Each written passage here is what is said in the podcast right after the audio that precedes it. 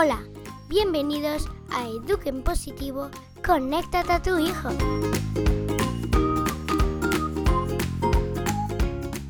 Estás escuchando a Mariana Sánchez.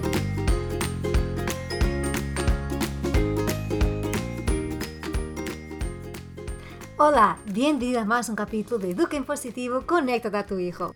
En el capítulo de hoy te voy a dejar una propuesta bueno, que tuve que criar para mí misma, que no está en ningún manual, no he aprendido en ningún sitio, porque pasa que tenemos épocas que no conseguimos pues hacer un autocuidado normal.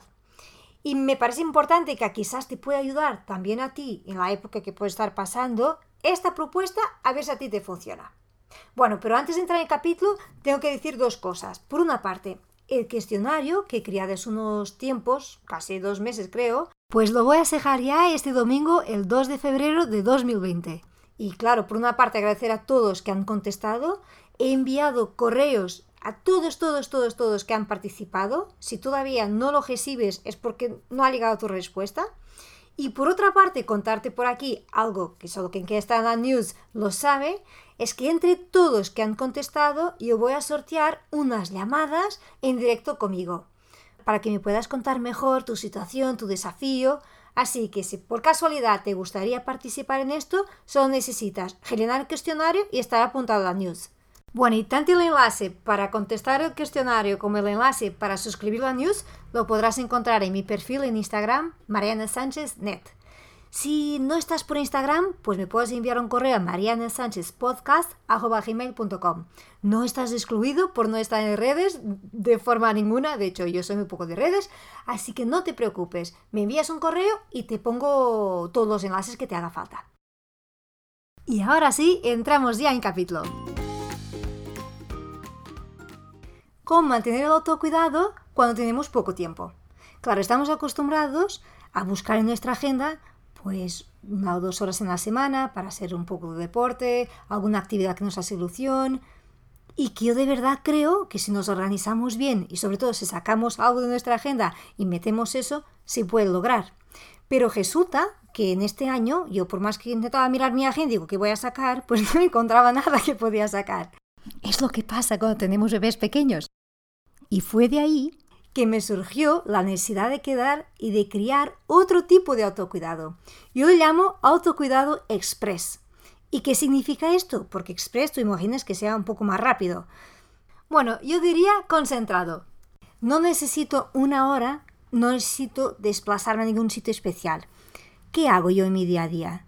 Cuando dejo la bebé y tengo como unos 10 minutos, 15 minutos caminando hasta casa donde en este momento estoy trabajando, pues cojo estos 15 minutos para mí y voy disfrutando del pasaje, de cómo está el cielo, la luz del sol que entra.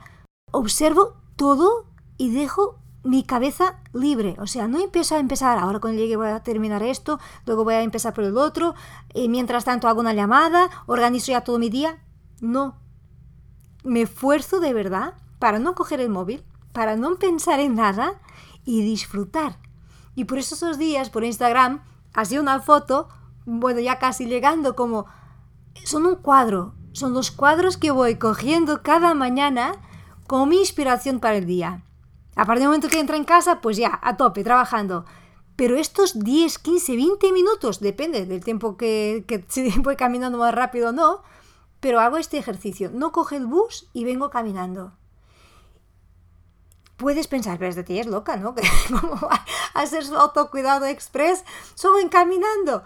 Pues sí, efectivamente, para mí caminar es algo que me desconecta mucho y me carga baterías. Puede ser que a ti no te, no te funcione, pues tendrás que buscar qué podría ser tu solución de autocuidado express. Yo te estoy pasando mi historia para que te pueda inspirar si estás en un momento, una época que te es imposible total, total, total hacer un autocuidado completo, pues que esto te puede inspirar y animar a hacer otro tipo de autocuidado, pero lo importante, que no lo dejes de hacer. Adapta, encuentra tu solución. Pero estoy segura que la encontrarás y sobre todo que te vas a sentir muchísimo mejor cuando lo hagas. Es muy común que tengamos todos pues semanas locas, meses más complicados, pero que eso no sea una excusa para dejar de cuidarte. Porque lo que pasa es que cuando dejamos de cuidarnos, el ambiente en casa se complica mucho. Los niños lo huelen a kilómetros de distancia. Y para mí no hay nada más importante que el ambiente que tenemos en casa. Bueno, te he contado mi historia por, por la news.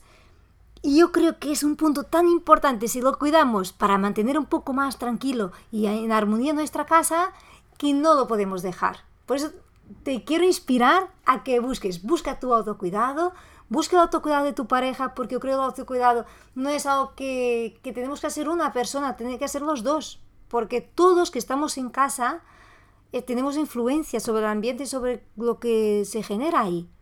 Incluso he enseñado a mis hijos mayores a buscar sus momentos de autocuidado, a tener esta conciencia de hacer su autocuidado.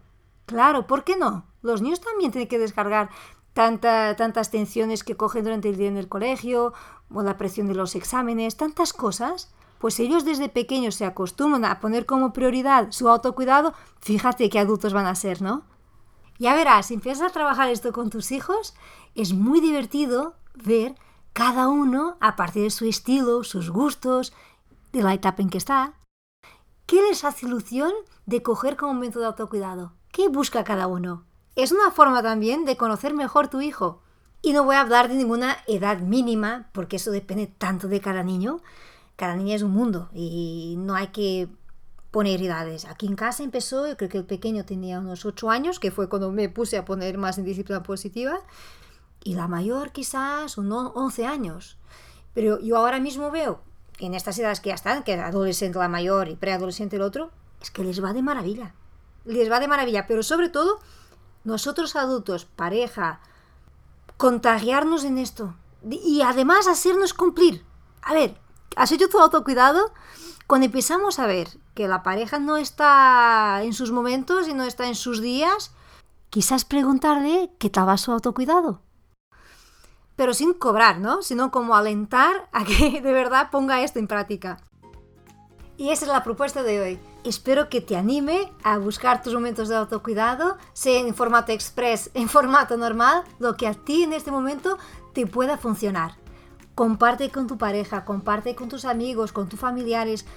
Estoy segura que cuanto más nos cuidamos, mejor estaremos para nuestros hijos, para nuestros alumnos, para nuestra pareja y nuestra vida, para nosotros mismos en definitiva. Ya sabes que a los domingos intentaré pues enviarte una news donde siempre sabrás todo en primera mano. Y también los viernes a partir de mi cuenta de Instagram una propuesta de juego de mesa para que podáis crear estos momentos jugando en familia. Y nada más, te dejo un abrazo muy fuerte, que tengas un feliz fin de semana y nos vemos mañana en Instagram, domingo en la news y jueves otra vez aquí a las 7 de la mañana. Un fuerte abrazo y gracias por acompañarme en esta aventura de Educa Impositivo, conéctate a tu hijo.